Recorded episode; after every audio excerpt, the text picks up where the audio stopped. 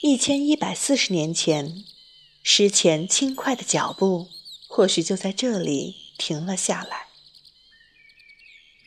那时，苍翠蓊郁的青措山上，所有的树木正翘首以待。青措山寺快到了。是啊，快到了。但诗前知道，他已经晚来了一百多年。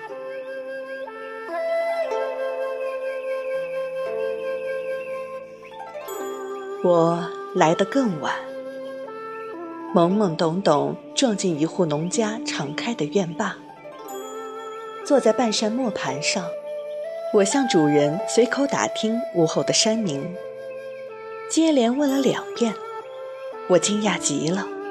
真是史籍里反复出现的青错山吗？随即，我看见了年轻的青林诗前禅师。他刚刚停下脚步，仰望山顶，清瘦的身子微微向后倾斜，一袭褪色的僧服显得空空荡荡。从宜丰到新元府。要走多少天？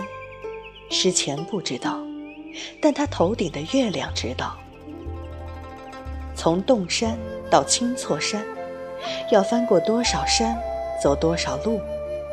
诗前不记得，但他脚下的麻鞋记得。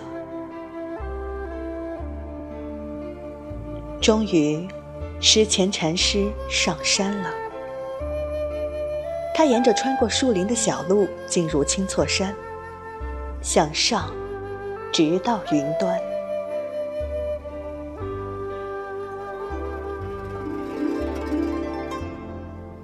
他在山上隐居了十年。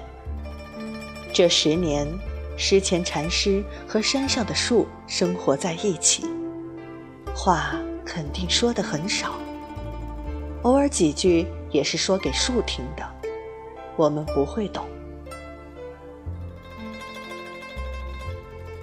诗前合者的手里空无一物，因为这个，我相信他的两手之间装得下高高的青错山，装得下青错山峰顶的云朵，以及过去和将来重重叠叠的岁月。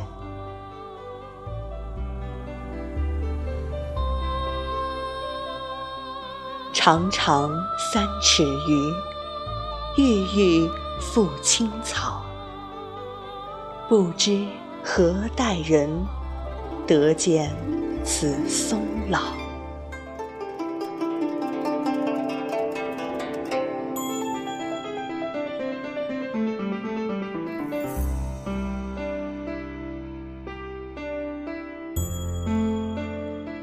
诗前一直很安静。安静到脱离了时间观念，安静到摆脱了文字和语言，空寂、宁静，是禅师说不出的喜悦和幸福。心无挂碍，物随心移，是禅的境界，更是青错山的境界。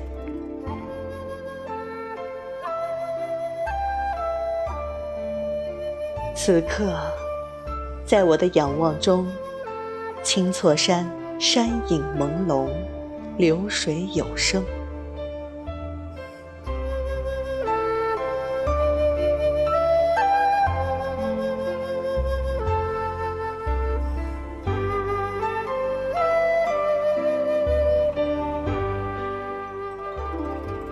其实，禅一直都在山下。